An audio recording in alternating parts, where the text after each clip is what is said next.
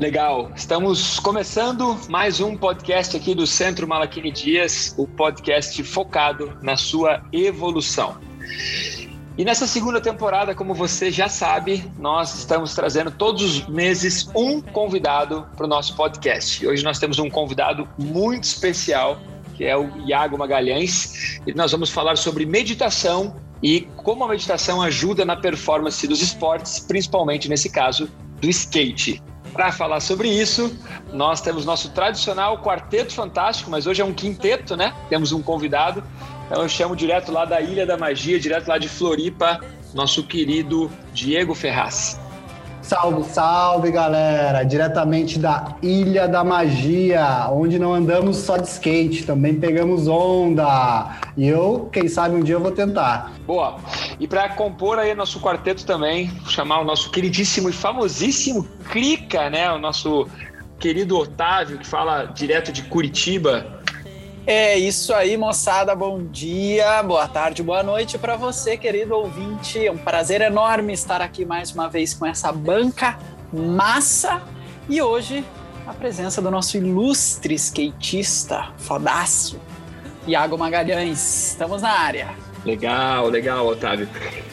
E o nosso ancestral lá da época de Noé, nosso queridíssimo arquiteto das construções e desconstruções, nosso tão carismático Vilmar Duarte.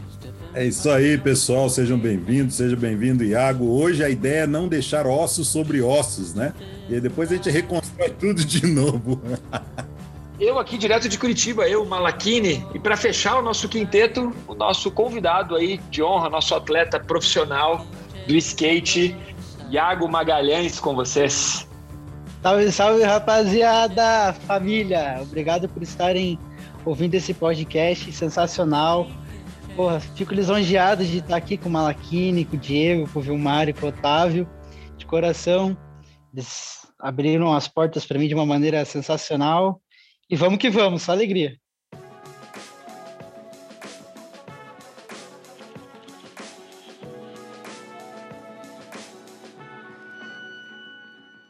Bom, para você que está escutando não conhece o Iago, depois dá um Google aí, Iago Magalhães, busca ele nas redes sociais. Ele é um atleta profissional do skate que principalmente atua na modalidade de bowl e vertical. É isso, Iago?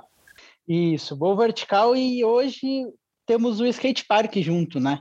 Que é uma mistura de mais na pegada do bowl e do street, assim, eles eles estão trazendo o skate, fazendo com que o skate fique mais overall que o skatista que anda em transição comece a praticar manobras do street junto e a galera do street comece a se soltar um pouco mais na rampa.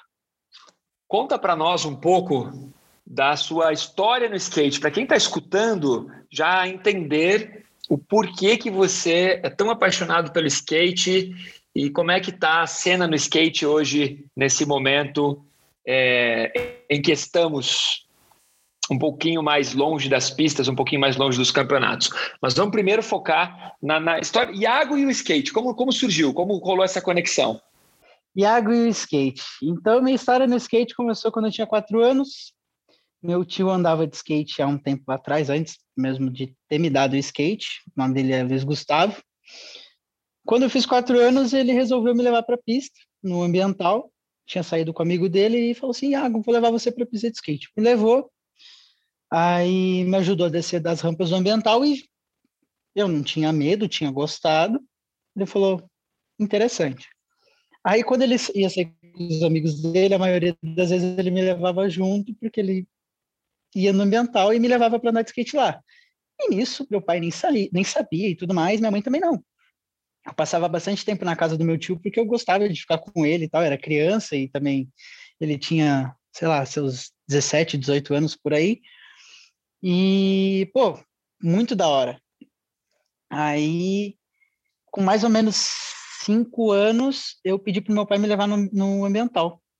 Meu pai falou: não, tá maluco, skate, andar de skate. Ele sabia que eu tinha ganho skate do meu tio, andava no condomínio. Descia a rua do condomínio sentado em cima do skate. Debulhava todos os tênis que meu pai me dava, já não gostava por aí, né? Aí pedi para ele me levar no ambiental, ele falou: não, porque é perigoso, isso e aquilo e tal, tal, tal. Aí teve um dia de tanto insistir, ele me levou. Quando ele me levou, simplesmente peguei skate, saí do carro, cheguei no ambiental, comecei a descer das rampas. Eu lembro até hoje desse momento. Ele saiu do carro, cruzou os braços e falou: Que história é essa? Daí eu vim lá do cantinho da pista, assim. Eu falei: O que, pai? Ele falou: Como que você sabe andar de skate? Eu falei: Eu venho aqui com meu tio Luiz. Aí ele: Como assim? Não estou entendendo isso, ninguém me fala nada, tal, tal, tal. E naquela época, meu pai trabalhava como vendedor. Então ele vivia viajando. Ficava pouco tempo em casa. Então eu tinha bastante tempo para fazer as coisas e ele não sabia. E quando ele descobriu, foi tirar satisfação com o meu tio, meu tio falou: Ah, eu levo o Iago para andar de skate faz um tempo já, ele gosta e não tem por que eu não levar. Ele gosta, tá comigo, tô cuidando dele, só alegria. Beleza. Aí meu pai começou a me levar às vezes para o ambiental. Aí fiz seis, sete, com sete anos fui no gaúcho, daí quebrei o braço. Aí meu pai me deixava andar de skate, ficava com os amigos dele conversando, eu ficava lá na pista andando para cima, para baixo, para cima, para baixo. Muito show. Aí quebrei o braço, daí depois quebrei o braço, acho que deu uma semana eu estava andando de skate, fiquei duas semanas para o colégio, então, né, deu para ver que realmente eu gostava muito de skate. ai, ai. E depois disso, com 9, 10 anos, meu pai falou: Cara, é isso que você quer? Você quer andar de skate? Eu falei: Pai, eu gosto de andar de skate. Ele já me via que eu estava evoluindo, estava começando a evoluir bastante. Eu falei assim, então vamos focar nisso daí, vamos, vamos fazer dar certo. Você realmente quer andar de skate? Eu falei, eu era criança, criança não tem o, o discernimento de realmente escolher o que quer para a vida, mas era uma coisa que me fazia muito bem, tá em cima do skate, andar de skate. Eu falei que quero. Daquele momento em diante, meu pai começou a, a focar em mim, a realmente me levar para a pista com mais frequência, a ficar mais do meu lado, prestando atenção nas coisas que eu fazia. É, não que antes ele não fizesse, mas daquele momento em diante ele realmente quis que eu evoluísse mais e mais no skate para realmente, né, dar início a uma, a uma carreira de esporte. Porque há muito tempo atrás, meu pai tinha, quando ele tinha 16, 17, 18 anos, ele jogava bola e andava de bike. E ele sempre quis ser esportista. Aí teve um dia que ele passaram por cima do pé dele, ele foi atropelado, passaram por cima do pé dele, ele quebrou quase todos os ossos do pé. E aí não pôde mais praticar nada. Então, quando eu falei que eu realmente queria aquilo, ele falou: pô, se eu queria ser esportista, por que, que meu filho não pode, né? Olha que legal. Olha só que bacana a história. Vou contar agora como eu conheci o Iago antes dele saber que eu já conhecia ele. Ele contou que com quatro anos ele ia com o tio andar de skate no Jardim Ambiental, uma pista de skate aqui em Curitiba, para quem não sabe, a pista de skate que foi a casa do Piolho, um dos skatistas que ganhou os primeiros títulos aí a, a, a nível nacional e mundial. Curitiba também foi palco de muitos outros skatistas como, como Ferrugem. Então, Curitiba é tem uma cena muito forte do skate. Mas o Iago contou que com quatro anos o tio dele levou, com cinco anos o pai dele, e aí dos nove aos dez o pai começou a incentivar, uma história incrível, linda. Depois ele vai contar mais uns detalhes bem bacanas. Mas quando meu filho tinha quatro para cinco anos, eu levava ele a andar de skate. Meu filho Calani, o Iago conhece, por sinal. E nós íamos nessa mesma pista, no ambiental. E nós chegávamos lá, o meu filho tinha quatro para cinco anos, e tinha um piazinho de capacete dando aéreo em todas as partes da pista do ambiental. E um carinha sentado com uma cadeira de praia do lado do carro, do lado da pista. Esse carinha sentado com uma cadeira de praia era o pai do Iago, que ficava lá enquanto o Iago andava, ele colocava a cadeira do lado da pista e ficava vendo o filho andar. E eu, eu levava o meu filho lá, o Calani. E o Calani, com 4 para 5 anos, acho que para 6 talvez, já via o Iago dando aéreos e voando, e o Iago já se diferenciava muito na pista, né? E aí foi quando eu conheci o Iago. Ah, quem é? É o Iago. Mas para mim era isso, era o Iago e nada mais. Ali era o Piazinho que andava muito de skate e eu estava levando meu filho para andar de skate. Muitos anos depois, a irmã do Iago fazendo aula comigo numa academia, muitos anos depois, a irmã dele falou, a irmã dele falou assim: "Quem precisava fazer aula com você era o meu irmão". E eu disse: "Quem é esse irmão dela?" Ah, o Iago Magalhães. Eu falei, ah, eu sei quem é, já vi ele andando de skate, mas a lembrança que eu tinha era de um piazinho, né, andando de skate, voando. E a irmã dele falou assim, mas ele odeia essas coisas muito paradas, meu irmão é muito agitado, esse negócio de meditação, esse negócio de, de autoconhecimento, ele odeia essas coisas, mas é exatamente o que ele precisava. E daí ela falou assim para mim, você não dava uma aula pro meu irmão? Eu falei, claro que dou uma aula. Mas meu irmão é skatista, ele odeia coisa parada. Eu falei, não, vou dar uma aula particular para ele, pode deixar que eu vou dar uma aula que ele vai gostar. E assim foi que eu conheci o Iago oficialmente. Ele foi na minha escola fazer a primeira aula teste para ver se gostava, e eu e a irmã dele, assim, tipo, é, ela apostando que ele não ia gostar, mas também querendo que ele gostasse, porque ela sabia a diferença que ia fazer ele aprender a respirar melhor, a se concentrar. E aí o Iago foi fazer a minha primeira aula lá na minha sede antiga ainda. E aí, Iago, como foi? Eu mudei meu conceito sobre a prática, sabe?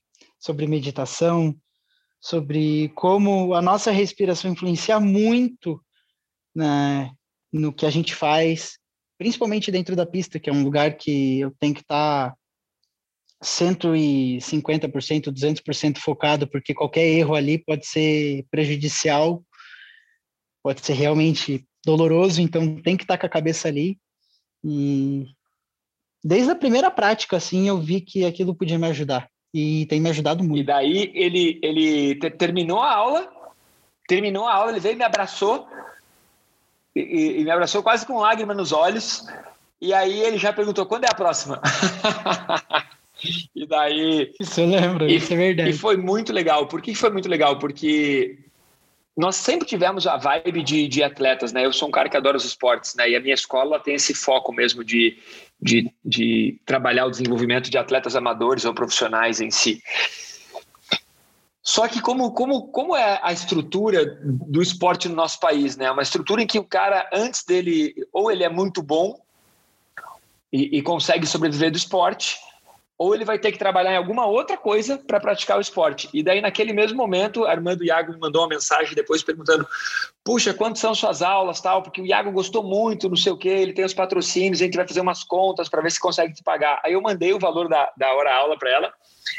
E, e, sabendo que, que era um valor que, que para quem está começando como atleta e, e tem que investir em campeonatos e tudo. E aí depois eu mandei os valores e mandei assim: mas eu topo apoiar e patrocinar o seu irmão com as aulas e tudo, não sei o quê. E aí pronto, aí entramos nessa parceria até hoje, em que eu sinto que não só o Iago faz aulas, mas a gente acabou que no último encontro a gente fez um processo até de muito mais baseado em mentoria do que simplesmente nas aulas. Muito, muito legal. Bom, mas vamos nessa, vamos seguir com o conteúdo aí. Iago, já que nós falamos sobre essa parte de grana e tudo, Fala aí para a galera, quem são seus patrocinadores atuais? Quem que sempre acreditou em você desde o início? Quem é aquela galera que, que bota fé em você e que nesse momento faz com que o skate seja viável para você? Um atleta hoje ele precisa de verba, ele precisa de dinheiro para poder seguir em frente. É, desde que eu comecei a andar, eu tive a ou não como primeiro patrocinador. É, até mandar um salve para o Denis, vou mandar o podcast para ele depois. É, tive patrocínio da Ondão, tive patrocínio da Tide Rise, até hoje está no mercado. É, é, uma loja lá em Guaratuba de surf. É, é uma loja, ainda é uma loja, se eu não me engano, eles têm roupa, eles têm, eles são bem ligados à confecção. É, tive outras marcas nesse meio tempo também, Naras Pads, tive o patrocínio da Kadosh, que não sei se existe mais, tive o patrocínio da da, da Chronic. Então, assim, eu lembro de todo mundo que teve comigo. Mas uma das marcas que até hoje acredita e acreditou desde lá de trás foi a Sumatra, que esse ano completa sete anos que está comigo. A Sumatra foi uma das marcas que me abriu porta para ir para fora do Brasil, que acreditou no meu potencial, que está comigo até hoje. A gente desenvolve muitos planos, a gente tem muitas metas.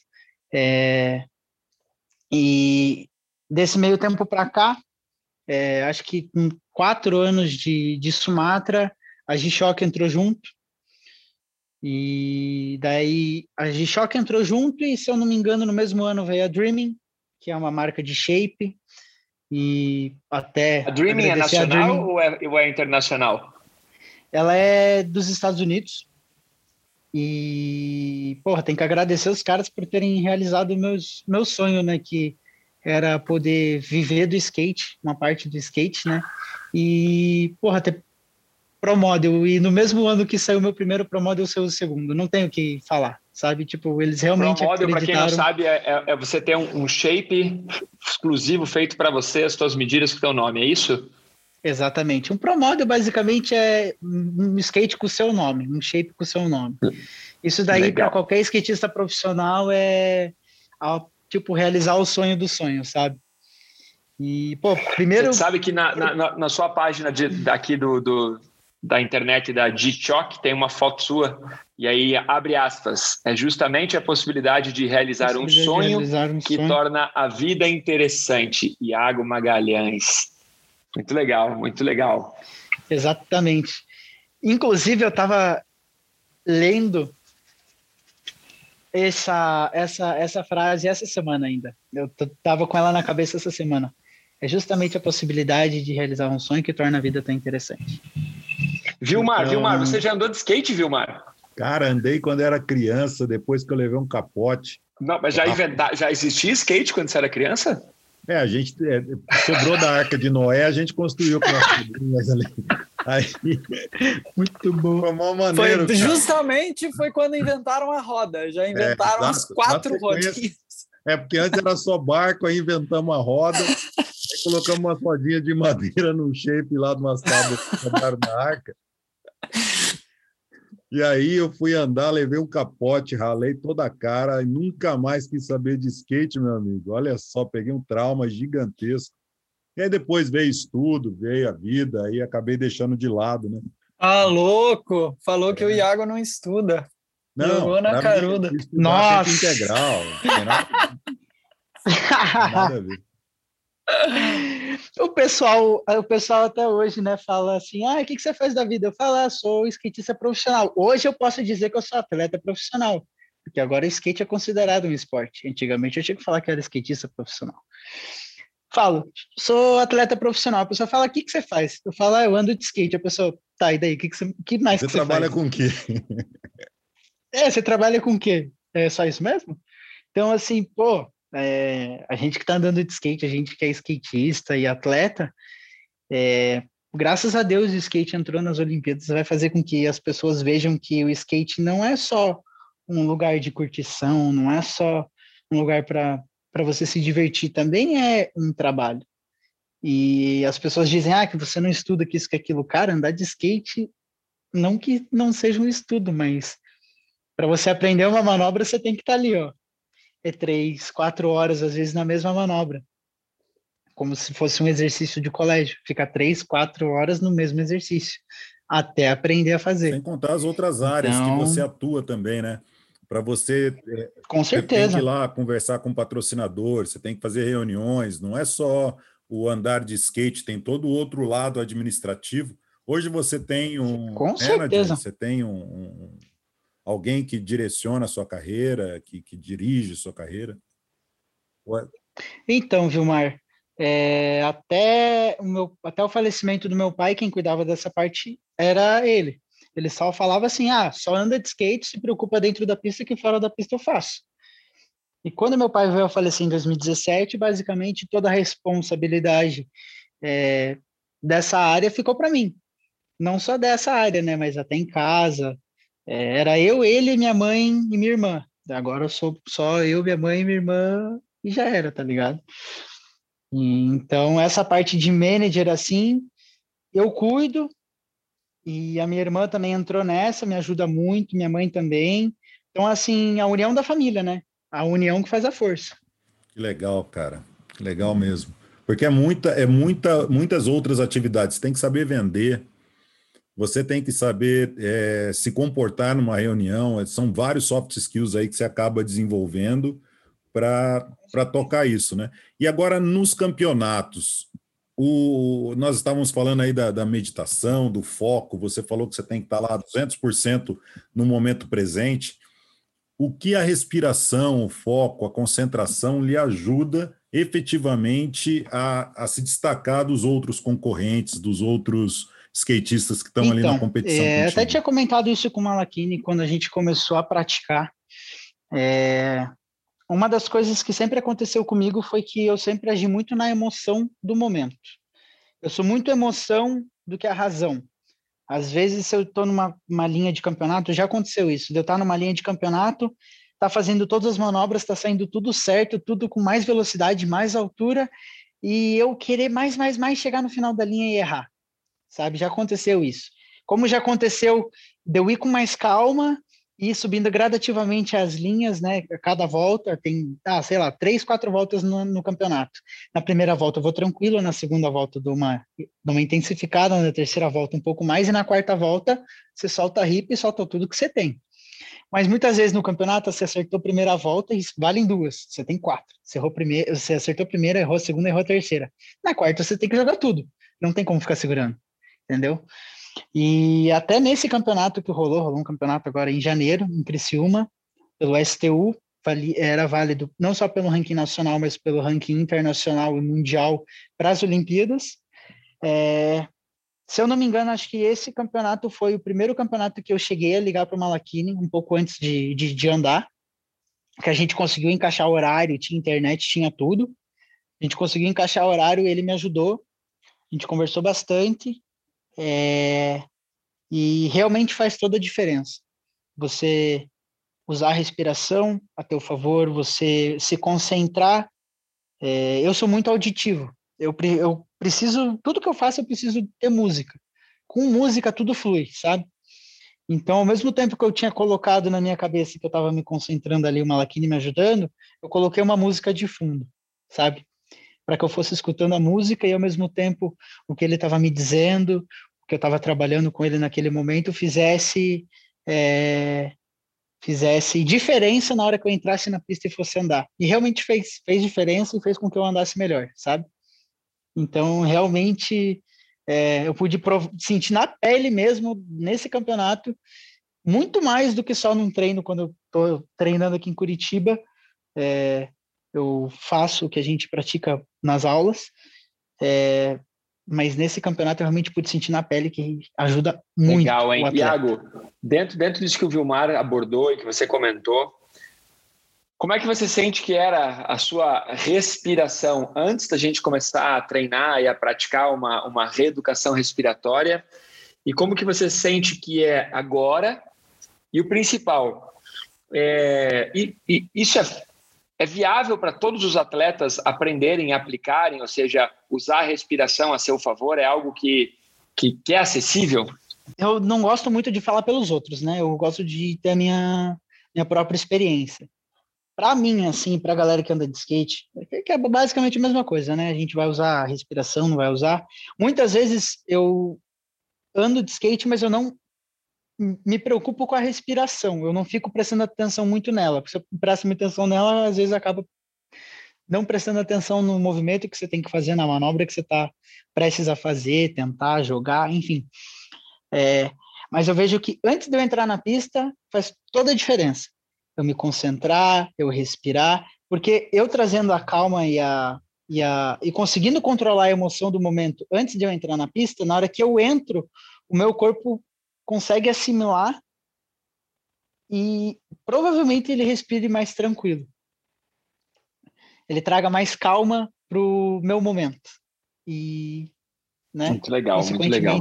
Sabe muito. que temos um vídeo no, no canal do YouTube sobre o Danny Way, né? Claro que você conhece, claro que você sabe da história, considerado um dos melhores skatistas do mundo de todos os tempos. E tem uma declaração do Danny Way que, que ele ele dá a declaração dizendo que quando ele leva o skate dele no limite, no, no limite da performance, ele sente como, como se ele estivesse em meditação, que tudo que ele está fazendo parece que está conectado, ou seja, o ato de andar de skate, o tempo que ele está andando de skate, a manobra que ele está realizando e ele, como se tudo fosse uma única coisa. E, e, isso é muito bacana perceber que às vezes as pessoas consideram ah, meditação é algo parado, é algo chato, mas na verdade meditação é colocar se colocar em alta performance, porque é, você não está disperso, você está focado, você está 100% no momento presente, com as emoções do momento presente e realizando aquilo que você mais gosta. E quando você está andando de skate, naquele dia em que realmente como, como você sente que está em um flow perfeito, assim, você consegue fazer esse paralelo da meditação com estar andando de skate em alta performance? Olha, eu nunca coloquei um do lado do outro, assim, quando eu estava andando muito de skate, para pensar, puta, isso daqui parece que eu estou meditando. Mas quando eu faço as práticas com você, quando a gente tá, como eu posso dizer, concentrado naquele momento ali que a gente está desenvolvendo, fazendo os exercícios, movendo o corpo. Quando eu tô numa sessão de skate que eu vejo que tudo flui, eu me sinto da mesma maneira, sabe? Eu consigo sentir a calma, eu consigo sentir que o movimento que eu estou fazendo eu tenho total controle sobre ele, que a, aquela manobra que eu já sei eu consigo esticar um pouquinho mais porque eu estou tendo consciência corporal de fazer aquilo com mais destreza. Então, é, é, agora, assim, você vem falando isso, botando um do lado do outro, consigo ter uma visualização melhor, assim, sabe? Eu trouxe isso porque foi, cara, quando eu comecei a estudar muito sobre esporte, flow, meditação, eu cheguei em vários atletas que deram declarações de que no momento da mais alta performance, seja no tênis, no golfe, no basquete, no surf ou no skate, eles declararam que é como se eles estivessem em meditação, porque eles não se distraíam, estavam focados e estavam na melhor performance.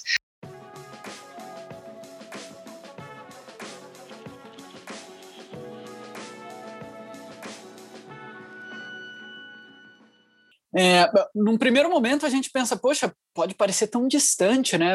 Meditação ou autoconhecimento com, com skate ou com qualquer tipo de esporte. Talvez uma pessoa mais leiga, uma pessoa que não acompanha tanto a gente, o nosso conteúdo, porque a gente está sempre focando nisso, né? Mas para uma pessoa leiga, fala, poxa, pode não, não ter nada a ver. Mas quando eu penso no skate, e principalmente um skatista profissional, no teu caso, quem te acompanha no Instagram e vê a quantidade de, de peripécias que você faz, é, é um esporte altamente, para estar tá no nível que você está, é um esporte altamente pura consciência corporal, né? A quantidade de movimentos que você tem que ter é, e a maneira sincronizada que eles precisam acontecer para você encaixar uma manobra e voltar é, quando você começa a pensar desse jeito no esporte, não tem como você não vincular ao estar presente, a estar concentrado, a estar focado. Olhando por essa ótica, é até óbvio que uma técnica de autoconhecimento, de concentração, de foco, vai te auxiliar nesse esporte, nesse nível que você anda. Mas, a, feito todo esse comentário, eu queria te fazer uma pergunta simples, direta o Malakini comentou que você dá aéreo desde os, sei lá, nasceu dando aéreo já. Eu queria saber se você, em algum momento, rola um medo, cara. Rola um, um receio de, de, de, lançar uma manobra num, num, num, esporte onde um erro, às vezes, pode representar uma, uma, uma lesão que te tire aí por um tempo das, das pistas. Como é lidar com esse frio na barriga se é que você já ainda tem esse frio na barriga. Você comentou que quebrou o braço no gaúcho. Eu me identifiquei, cara, porque eu também já quebrei o braço lá no gaúcho. e eu e eu quase fiz como o Vilmar. É, eu, eu tenho um certo trauma do gaúcho, cara, até hoje, assim, porque, como diria Black Cane, né, a, a, tombo em pista de cimento, cara, é um negócio meio, meio complicado. Então, a pergunta básica é, você sente algum medo quando você vai lançar uma manobra nova, uma manobra nova, quando você vai lançar um aéreo? É, para você ouvinte, se você quiser ter uma noção dos aéreos que esse cara dá, eu recomendo seguir ele no Instagram, porque é, de, é impressionante. É, e como você lida com esse medo? Se você tem o medo, como você administra isso?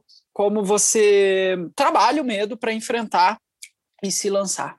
Olha, muito boa essa pergunta, tá? Tem muita gente que me já fez essa pergunta para mim e só que faz tempo que não me faz essa pergunta. Acho que naquela época não tinha não tinha tanta experiência como eu tenho hoje em cima de skate. Hoje eu posso dizer que acho que para qualquer skatista existe o frio na barriga, né? Não é eu ando de skate há 19 anos. Então, lógico, tá, é a coisa que eu mais sei fazer na vida é eu subir em cima de skate e fazer manobra é, sair andando de skate na, em, em, rampa. Mas existe sim um pouco de medo. É, eu não sei se eu tenho medo de fazer a manobra, de, de tentar ela. É, porque depois que a gente começa a andar de skate e vai crescendo e vai vendo como são as coisas, a gente aprende a cair. Então, muitas vezes a gente, a gente pensa na manobra, e se não der certo, como é que a gente vai se livrar do skate? Porque eu hoje ando muito mais sem equipamento do que com equipamento. As pistas que eu ando, por não serem tão altas, mas por. É, como é que eu posso dizer? Como elas podem proporcionar para a gente, a gente subir muito o aéreo, tipo, ah, dois metros e meio, três metros no aéreo, aí sim fica perigoso, né? É, mas assim, a pista não é tão não são tão altas e tal. Mas eu tenho mais receio em não jogar o negócio certo do que tentar com vontade, entendeu? Meu pai sempre falou: se, se for para fazer um negócio, se tiver medo, vai com medo mesmo. É mais fácil você tentar com vontade e botar coragem ali, a cara para bater, e se der errado você foge, do que se você tentar já com medo. Porque se você tentar entrar com medo e ter medo de simplesmente fizer, fazer o movimento da manobra, você já vai estar tá, já vai estar tá fazendo errado. E aí que dá o erro, aí que dá a perder a palavra a bosta, né? Que já aconteceu comigo de de, de jogar a manobra e, e não ir com vontade de só tentar ela para ver o que, que ia acontecer, sabe? Tipo, quando você vai sem vontade. Quando eu fui sem vontade, deu as, os BO. Quando eu quebrei meu braço em três partes, foi a mesma coisa. Foi numa manobra que eu já sabia jogar, só que eu não estava ali no momento. Eu estava conversando com os meus amigos, brincando fora da pista. Quando eu entrei e fui mandar a manobra, eu errei.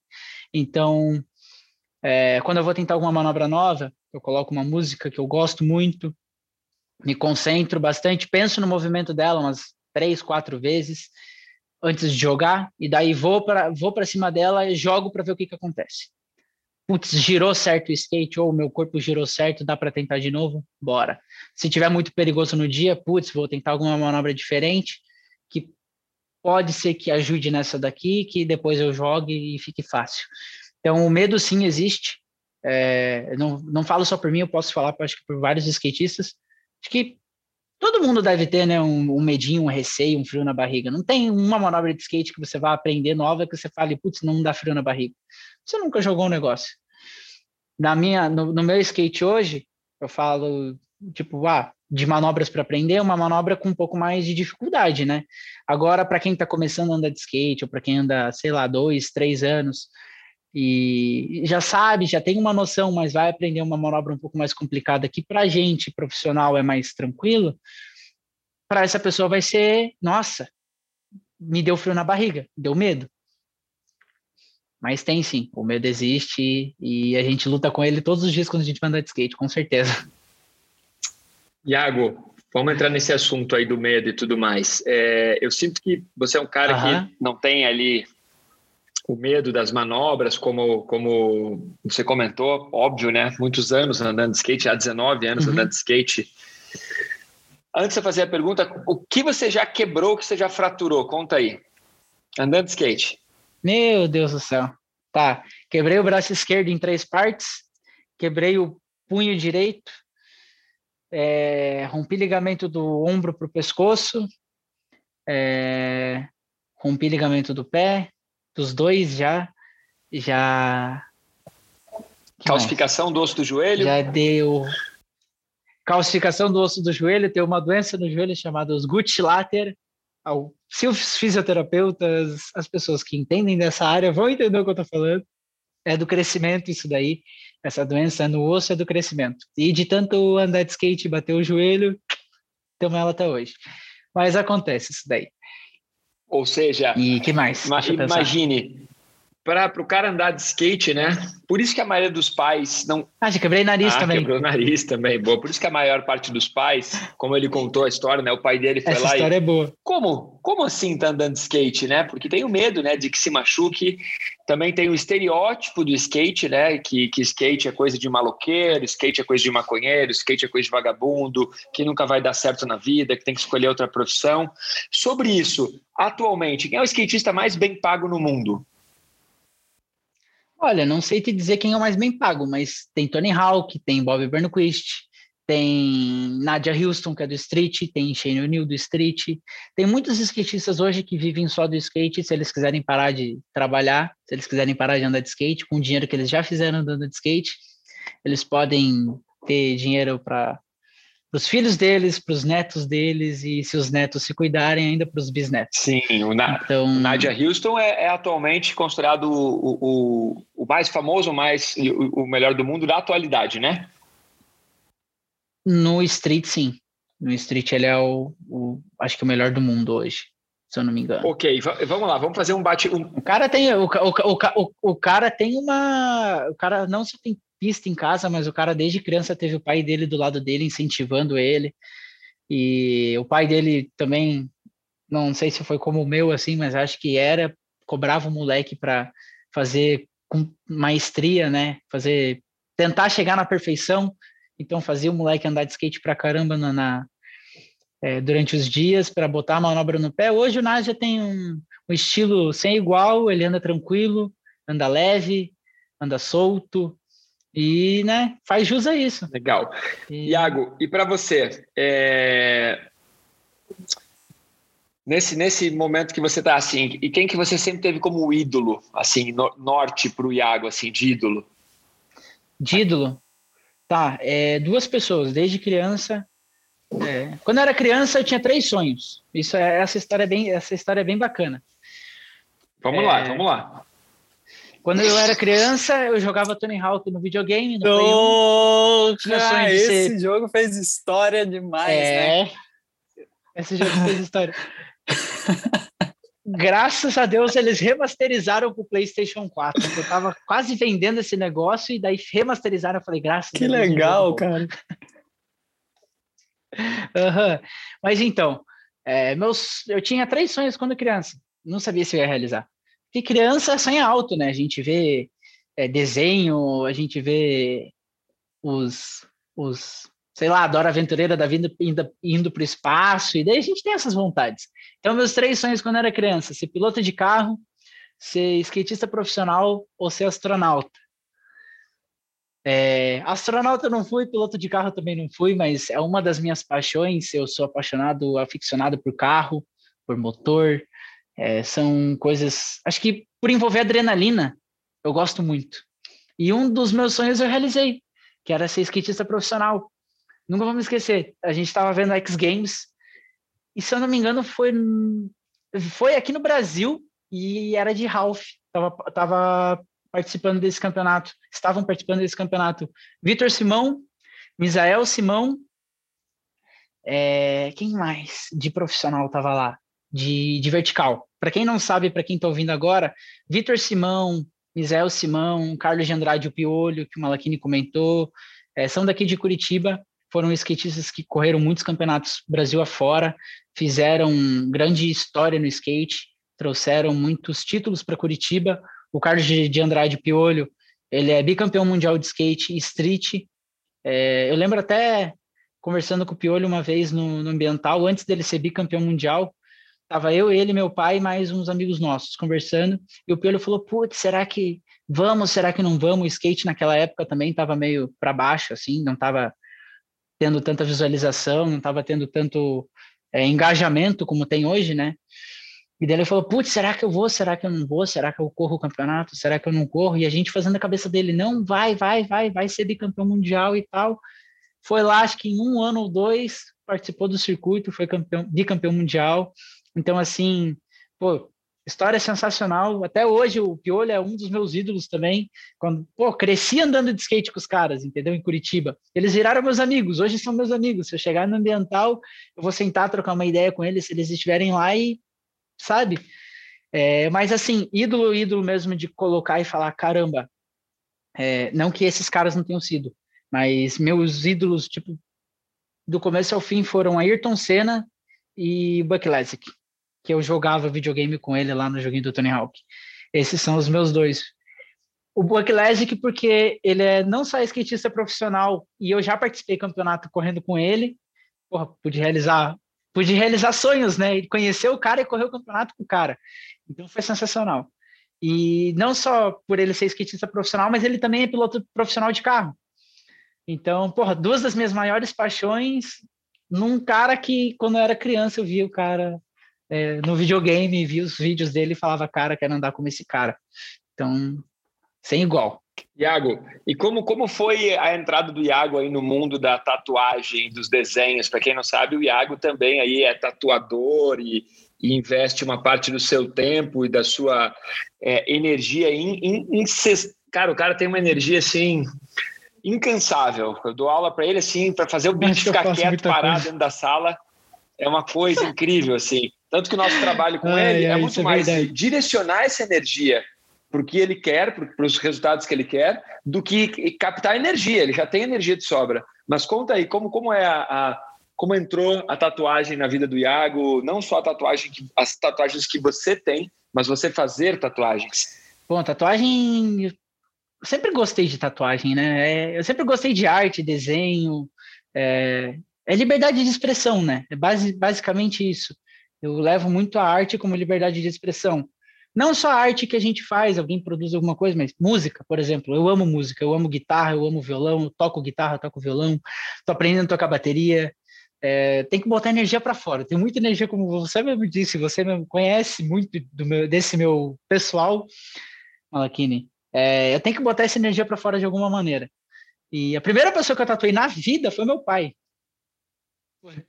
para vocês verem como é. Tava voltando um campeonato de Floripa, não tinha tatuagem ainda, meu tio tinha as coisas de tatuagem, tinha os equipamentos, porque há muito tempo atrás meu tio também chegou a tatuar, então ele já tinha uma noção. Foi onde eu fiz minha primeira tatuagem, meu tio fez a minha primeira tatuagem, beleza. Aí, o mesmo tio do skate, não. Esse meu outro tio, que é o Rogério Schmidlin, a gente chama ele de Roger Flower, é, esse meu outro tio, em 1900 e na, época, na década de 90, ele fazia shape para marra ele é, ele tinha a loja, do, o Ralphzinho da 775, que era atrás da Ambiental, a loja que tinha na frente era do meu tio. Do meu tio, ele é meu padrinho, e o irmão dele trabalhava junto, que é o Emerson. Então, assim, pô, antes de eu nascer e antes de eu andar de skate, eles já faziam coisa pelo skate. Então, quando eu entrei no skate, acho que foi mais tranquilo a minha entrada no skate, e meu pai ter aceitado isso, por conta disso, que meu pai já tinha vivido um pouco com meu tio a época do skate, sabe? E, enfim, voltando para o assunto artístico.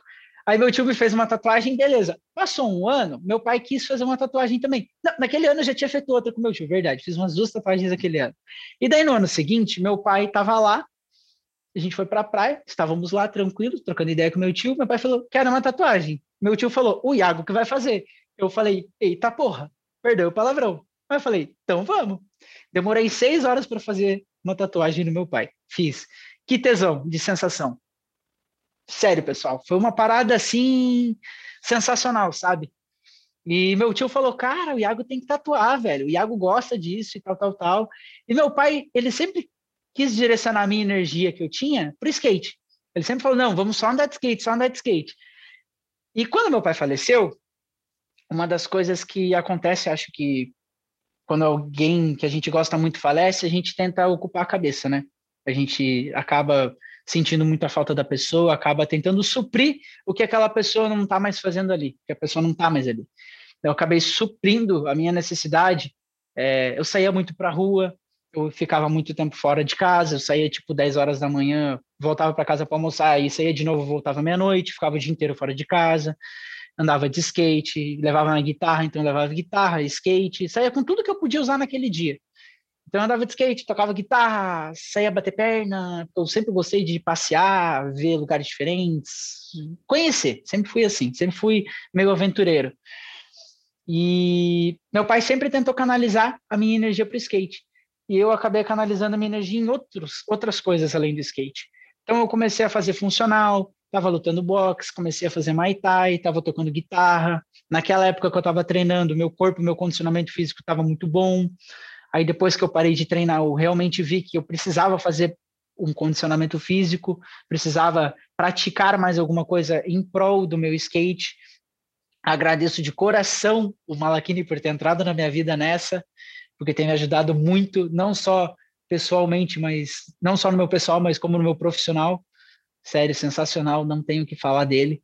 Ele, meu, abriu as portas de uma maneira assim e falou: Iago, venha, tá em casa. E até hoje, assim, a gente não só é professor e aluno, mas a gente é amigo, acima de tudo, irmão. A gente pode, eu sei que eu posso contar com ele a qualquer momento, trocar uma ideia de cabeça se acontecer qualquer coisa, pô, Malaquini, preciso conversar com você. Tenho certeza que ele vai falar, Iago, senta, vamos conversar. Então, assim, meu pai, ele era esse cara que o Malaquini está sendo para mim um pouco, sabe? Meu pai sentava, conversava comigo e tudo mais. Então, ele canalizava minha energia para o skate. E eu comecei a canalizar em outros lugares. E um ano depois que meu pai faleceu, eu resolvi comprar uma máquina de, uma máquina de tatu, de tatuagem. Um amigo meu comprou e ele não sabia tatuar. Ele falou, Iago, como é que faz? Eu falei, deixa eu te tatuar. Aí eu tatuei ele. E na hora que eu tatuei ele, a tatuagem ficou boa. Eu falei, gostei da brincadeira, vou comprar para mim. Comprei para mim. Aí começou, eu e o meu amigo, Lucas Umbelino. A gente começou a tatuar e não parou mais, sabe? E não só por ser uma liberdade de expressão, mas é tão eu comecei a tatuar porque eu gostava de ter de fazer arte. Gostava de um amigo meu chegar e falar: "Iago, vamos tatuar?" Eu não sabia tatuar direito. Até hoje eu estou aprendendo. Todo dia que passa que eu vou tatuar alguém é um, uma constante evolução. E é tão bom para mim, é tão gratificante um amigo meu chegar e falar: "Iago, vamos fazer uma tatuagem? Quero ter uma tatuagem tua." Pô, isso para mim é, vale mais do que qualquer outra coisa, vale mais do que a grana que eu vou fazer na tatuagem, e falando de tatuagem também, ano passado, a tatuagem que me ajudou em época de pandemia, né? Todo mundo ficou, é, é, como é que eu posso dizer assim, desabonado. Então a tatuagem me ajudou muito. Agradeço por eu ter esse dom de, de gostar de fazer arte também, botar para fora, sabe? E agradeço de coração por, por ter esse segundo plano ali, porque se fosse só de skate, acho que eu teria feito outra coisa, sabe? É, porque foi um momento bem delicado, assim, para todos, né? Iago, então... porra, essa história é emocionante, assim, quando tudo que envolve teu pai é, é mais emocionante, né? Porque o cara sempre teve ali e construiu esse ser humaninho fantástico que é você. E eu sei que se a gente falar mais dele, você chora. Eu queria que você contasse. Eu tô quase chorando. Eu sei. Eu queria que você contasse pra galera que tá discutando assim, melhor, ai, ai. melhor resultado do Iago no skate, qual foi? Cara, meus melhores resultados foram enquanto ainda meu pai estava vivo, tá? É... Acho que por essa, por esse, por, por esse lado de eu ter falado de eu canalizar minha energia em outros lugares, acho que quando eu canalizava minha energia só no skate, vivia só do skate, porque eu não me preocupava com mais nada, eu acho que eu tive resultados muito bons. E em 2016, 2015. Essa, essa, essa pergunta do, do professor foi maliciosa. Né? Eu queria que ele respondesse isso para a nossa próxima mentoria. Eu olhar para ele e falar: para de inventar coisa, vamos pôr energia no skate, é. porra. Hoje eu corro, ando de bicicleta. Mas lá, qual foi o melhor resultado? Então, é, 2015, 16 e 17 foram os meus melhores anos, por mais que meu pai tenha falecido em 2017. É, 2015, porque eu fui convidado para correr o Combipu amador, fui o primeiro brasileiro a estar tá lá e passar para a final e ficar em terceiro lugar. É, fui o primeiro brasileiro a passar para a final daquele campeonato, começando assim. Em 2015 já tinha vindo de campeonatos muito bons e tudo mais. Em 2016 eu tem, até pensei em me profissionalizar, mas falei, não sei. Meu pai falou: vamos ficar mais um ano no amador, para você se profissionalizar. Beleza, fiquei mais um ano no amador. Nesse ano corri vários, não foram tantos campeonatos quanto 2015, mas foi um ano no qual os campeonatos que eu corri, eu peguei os melhores, os que eu mais gostava de ir, os que eu mais gostava das pistas. Daí fui para Ride Venture, fui para Uruçanga, corri é, no Guitar Bowl, então, em Uruçanga, se eu não me engano, eu, eu fiquei em segundo. No campeonato do Guitar Bowl eu ganhei. Em Floripa eu fiquei em quarto lugar. É, aí corri o Green Box aqui em Curitiba, campeonato do Ebanks que teve, que teve half, é, half para os profissionais e o bowl era para os amadores. Eu ganhei o campeonato, aí ganhei uma passagem para os Estados Unidos e ganhei mais uma grana para levar. E daí eu fui convidado para correr o Combipool de novo em 2016. Daí a gente ficou naquela, né? Iago, a gente tá meio que sem grana, será que vai, será que não vai? Nunca vou esquecer, tá? Deu até vontade de chorar agora. É... Cheguei pro meu pai e falei assim, você confia? Aí ele falou, confio. Eu falei, então eu vou. E eu fui, com dinheiro contado daqui lá. Se eu não me engano, ia ficar uma semana e meia. Eu fui com 350 dólares daqui para lá. naquela época eu tinha patrocínio da Verto, que é do amigo meu, até hoje. É, meu amigo mora lá, ele é uma marca de shape. E falei com ele se podia ficar na casa dele, ele disse que sim, e fiquei na casa dele. Então, para ir para a pista, às vezes eu pegava eu pegava para ir para a pista, eu pegava o trem, ia para a pista, ficava uma hora e meia da casa dele, pegava o trem, ia para a pista, andava e voltava para casa dele, de carona. E assim foi aquela semana. Aí eu corri o campeonato, fiquei de conversa com meu pai, sempre que dava um, um tempo ali, um momento, eu conseguia falar com ele, falava. E a gente conseguiu fazer uma live desse campeonato, porque ele não ia ser televisionado, então a gente conseguiu fazer. E naquela semana eu tava treinando, treinando, treinando, fiquei só querendo andar de skate, sabe? Tipo, não querendo fazer muita coisa. Me divertia com a rapaziada e tal, mas estava ali para andar de skate. Porque a minha vida nunca foi fácil em cima do skate, sabe? Sempre é, eu corri os campeonatos, vendia a premiação para ir no próximo. Então, é, por isso que eu agradeço as marcas que estão comigo, que acreditam em mim, porque é, hoje você falar que viver do, do esporte que você ama é fácil, não é não. Teve alguma vez que eu pensei em parar? Teve. Só que a minha vontade de continuar em cima do carrinho fazendo o que eu amo foi muito maior, tá ligado? É... Respira, respira, respira, Enfim. respira. Respira, senão todo mundo vai chorar aqui no podcast, todo mundo. Não só você. Acontece. E daí quem vai estar escutando também, o cara vai estar escutando o podcast e vai, vai, vai chorar. É. Mas emocionante a história, é para ver como, como você vive isso, né? De corpo, coração e alma, né? Não é algo. E daí fui pro campeonato, cima. corri o campeonato e ganhei o campeonato. Quando liguei pro meu pai, pr pr yes. primeira volta do campeonato eu errei. Me lembro até hoje, primeira volta do campeonato eu errei. Meu pai ficou pistola comigo. Ele falou: eu sabia que, eu, que ele ia ficar pistola. Primeira manobra que eu joguei da linha, eu errei. Aí na segunda volta, se eu não me engano, eu também errei. E valia uma volta, tinham quatro. Aí na segunda volta eu errei também, se eu não me engano. Ou tinham três voltas. Acho que eram três voltas. Na segunda volta eu acertei. E daí na terceira volta eu falei: ah, já que fiz, vou fazer mais. Tô nem aí. Já fiz a minha volta, fui lá e fiz mais uma. E depois eu saí do campeonato, a gente não sabia quem tinha ganho, quem tinha ganho, quem tinha ganho. Galera ali do, que estava comigo, os brasileiros, pô, você ganhou, você ganhou, você ganhou, mas eu não sabia, né? Nunca, a gente nunca pode contar com um ovo ali, né? Da, no, da galinha. Então eu sempre fiquei, e aí, será, será, será? Aí me chamaram, ganhei o campeonato. Porra, que da hora. Eu liguei para o meu pai, acho que cinco minutos depois, ele falou que não acreditava, minha mãe também não. É, Tipo, pô, foi foda, tá ligado? Foi muito tesão. E nesse campeonato ganhei uma grana ainda. Ganhei acho que dois mil dólares na época. Daí tirava os impostos, ficou mil e pouco. Aí lembro que, como eu tava lá, eu falei para um amigo meu, ah, como só dá para pegar o dinheiro na segunda, me empresta uma grana aí, vou comprar umas coisas para minha família. Daí comprei uns presentes para minha mãe, para meu pai, para minha irmã, para minha avó, minha tia. Já voltou sem dinheiro. Não, voltei. Já voltou sem Voltei prêmio. com mais grana do que eu tinha ido, entendeu? Não, eu tirei dinheiro de conta aqui para levar. Estava com conta aqui, falei, ah, vou levar, vou tirar o dinheiro do daqui e dá nada, vou, entendeu? Eu queria ir, queria correr o campeonato. Fui, corri o campeonato, ganhei, voltei.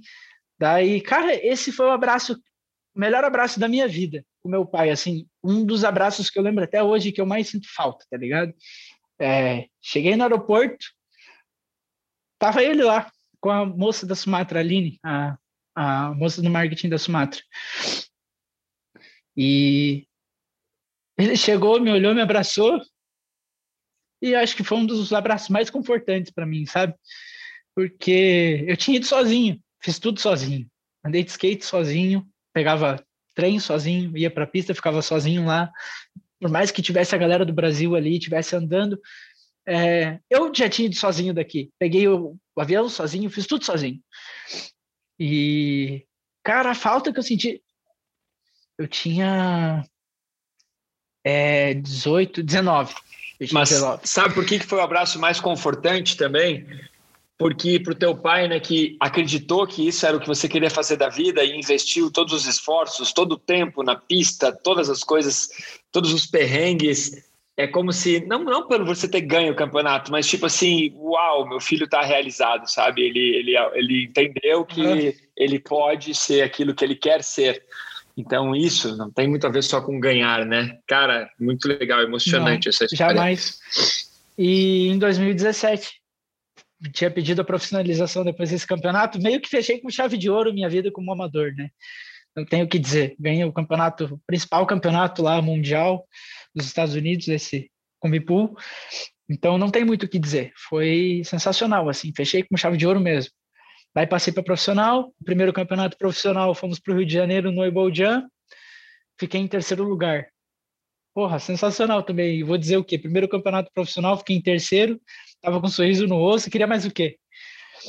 E daí, depois desse campeonato, tinham vários outros. Tinha em fevereiro, se não me engano, na Austrália. E daí meu pai falou, tá, você quer tentar ir para a Austrália ou você quer ir para Combipool? Que a Combipool tinha ido ano antes, né, como amador. Eu falei, não, eu quero ir para Combipool. Daí, beleza. A gente fez todos os nossos corres aqui e fomos para Combipool. A Sumatra foi a marca que chegou e falou: pode ir sem problema para os campeonatos, só vai. Vai, vai, só alegria. Então a gente foi. E foi uma viagem meio complicada, porque da, da metade da viagem para frente, é, meu pai, ele um ano antes, em 2016, ele foi para o hospital. Teve um problema de saúde muito sério, quase faleceu em 2016.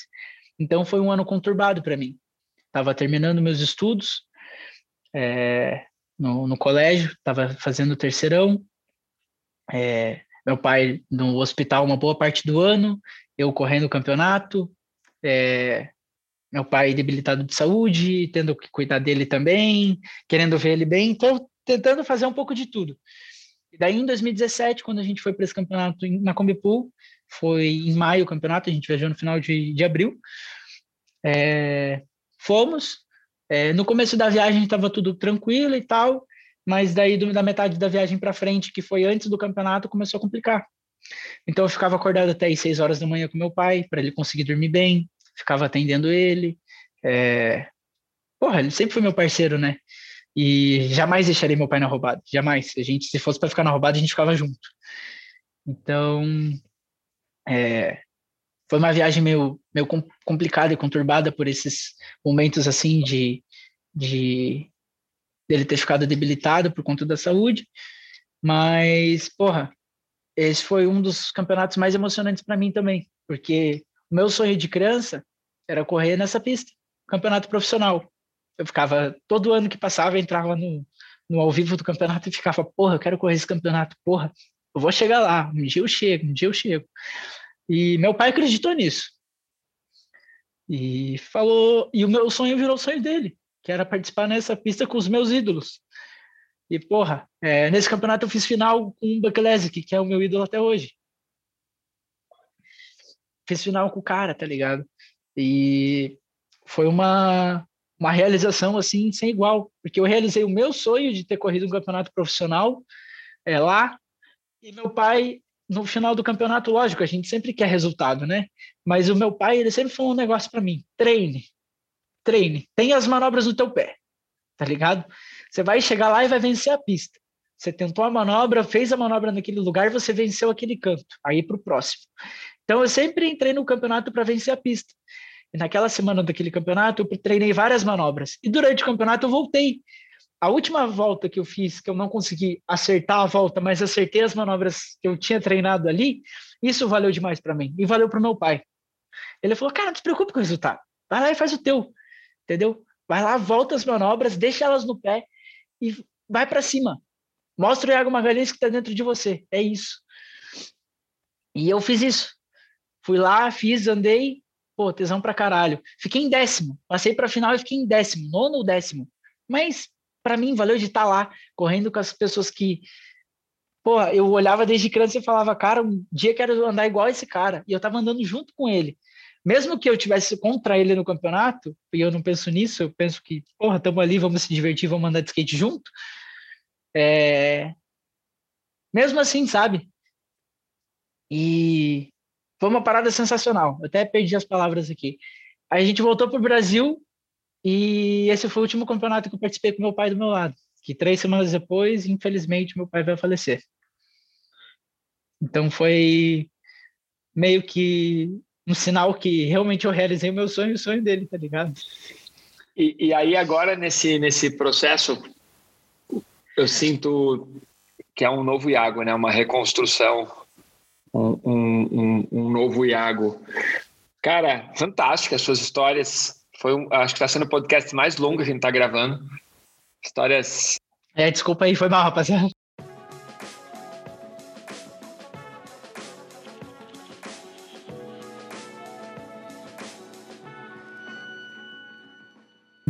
o que me motiva a continuar dando aula para o Iago e para tantos atletas, como é o caso do, do Otávio, que está treinando os dois atletas aí do vôlei que acabaram de ganhar uma etapa. Qual foi a etapa que eles ganharam, Otávio? É, foi a sétima etapa do Campeonato Brasileiro de Vôlei, né? São várias etapas e vão. Vôlei de vôlei praia. De praia. São Dupla Isso, de praia, vôlei né? Dupla de vôlei de praia, Campeonato Brasileiro. Muito legal. O que eu vejo que nos motiva a continuar treinando a galera do esporte, os atletas no Brasil, é que não é só pelo esporte, não é só pela performance, né? Quando você escuta a história do Iago, você vê que tem uma história muito mais forte por trás, né? Todo esse esse perrengue tipo brasileiro não desiste nunca a gente coloca o sangue, coloca a alma naquilo que a gente faz, e eu sinto que isso que torna o esporte brasileiro algo tão rico, tão forte, tão valioso, mas ao mesmo tempo tão difícil, né? Porque a falta de patrocínio, a falta de estrutura, a falta de apoio é o que faz com que o nosso país não seja medalhista em tudo, porque se tivesse um pouco mais de, de apoio, de patrocínio, nós seríamos medalhistas em é, nós seríamos medalhistas em tudo, porque nós damos muito sangue. E isso é o que me motiva a continuar dando aula e, e, e fechando esses, essa, essa estrutura de treinamento. E, cara, adorei, adorei escutar e me emocionei com as histórias, me emocionei com o, o, a, o que você falou de mim também, do nosso trabalho, e bola para frente, né? Vamos conduzir para o final agora.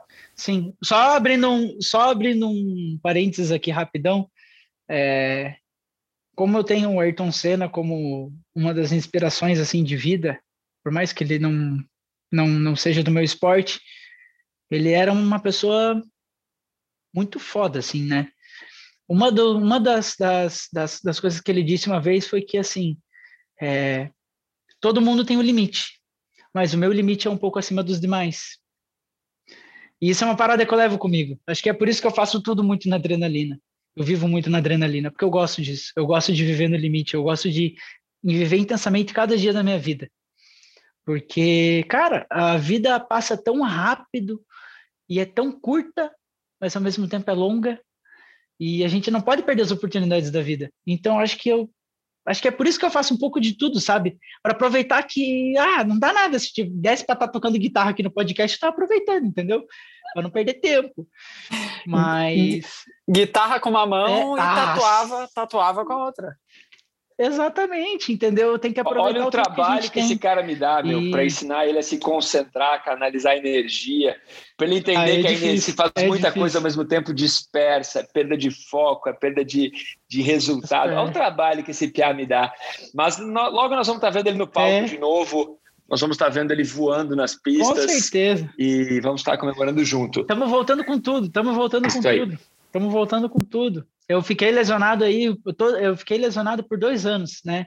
Esse ano que eu consegui, é, desde, né, de 2019, de janeiro de 2019, que eu tive uma lesão no joelho, daí não esperei recuperar, passei para o pé, daí a lesão do pé voltou para o joelho. Então, assim, agora, esse ano, final do ano passado, começo desse ano, que tudo foi caminhar melhor, que as minhas práticas com Malakine começaram a desenvolver mais, eu também tenho patrocínio de, de fisioterapia, então já venho fazendo trabalho de fisioterapia junto, então meu corpo está reagindo melhor, o Iago está melhor e com toda a certeza do mundo a gente vai muito para cima ainda e mostrar que o que a gente faz é só alegria e a gente faz por amor e vai dar certo.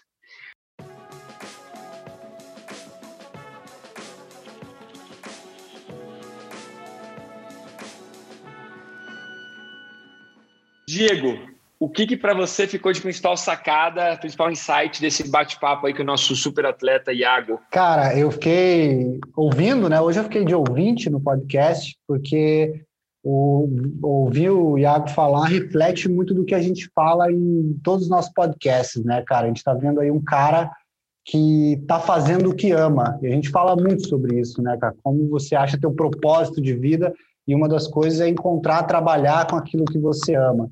E a outra coisa é a questão do medo. O Otávio e eles falaram do medo de, ah, de fazer manobra, mas, cara, a vida de um atleta é desafiar não só o medo de estar ali praticando o esporte, mas de encarar uma vida profissional como atleta. Exige muita coragem, muita coragem mesmo, cara. E você está ah, superando esse medo que muita gente não supera para fazer aquilo que você ama e ter uma vida plena, cara. Então continua nisso aí, cara. Você vai muito longe. Vilmes, e você, qual foi a principal sacada, qual foi o principal insight desse podcast de hoje? Cara, a maior sacada que eu tive foi justamente a superação. O Iago falou uma coisa legal de é, ele tenta superar a pista, não o, o adversário que é um ídolo para ele. É não os competidores, né? E os competidores acabam sendo exemplos, obviamente, para ele conquistar ainda mais o, o, pedaço dele ali. Mas superar a pista, superar ele mesmo, isso é, é fundamental, cara. Parabéns, Iago. Show de bola. Otávio, nosso Crica, com as reflexões. Qual foi a principal sacada, Otávio? Várias coisas. Eu acho que os dois comentaram, tanto o Diego quanto o Vilmar, é, pegaram pontos importantíssimos. Adorei a reflexão do Diego, realmente tem tudo a ver. Mas eu vou ficar com a frase que o Iago falou agora no finalzinho, que eu achei incrível. E eu assino embaixo e concordo que a vida ela passa muito rápido e a gente tem mais é que fazer o que a gente quer.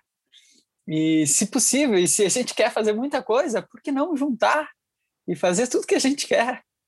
É, melhor ainda se a gente conseguir viver disso. Tá aí um baita exemplo a ser seguido, cara. Legal. Iago, e para você, qual foi a principal sacada, principal insight desse nosso bate-papo de hoje? Ah, vocês. Como é que eu posso dizer? Cada um fez uma pergunta muito, muito forte para mim, principalmente a do medo. A do medo pegou mais que as outras, um pouco. É, mas, assim, o principal insight é que a gente tem que saber trabalhar com as, as ferramentas que a gente tem para que a gente consiga chegar num lugar muito mais longe. De trabalhar foco, de trabalhar é, o emocional, de trabalhar a meditação. A gente conseguindo conciliar isso com o que a gente faz, a gente vai muito longe.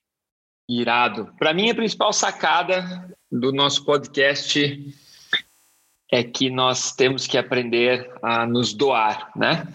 Foi isso que eu percebi quando o, pai dele se doou para ajudar ele. Ele construiu um Iago muito melhor, um, um Iago muito mais forte, muito mais resiliente.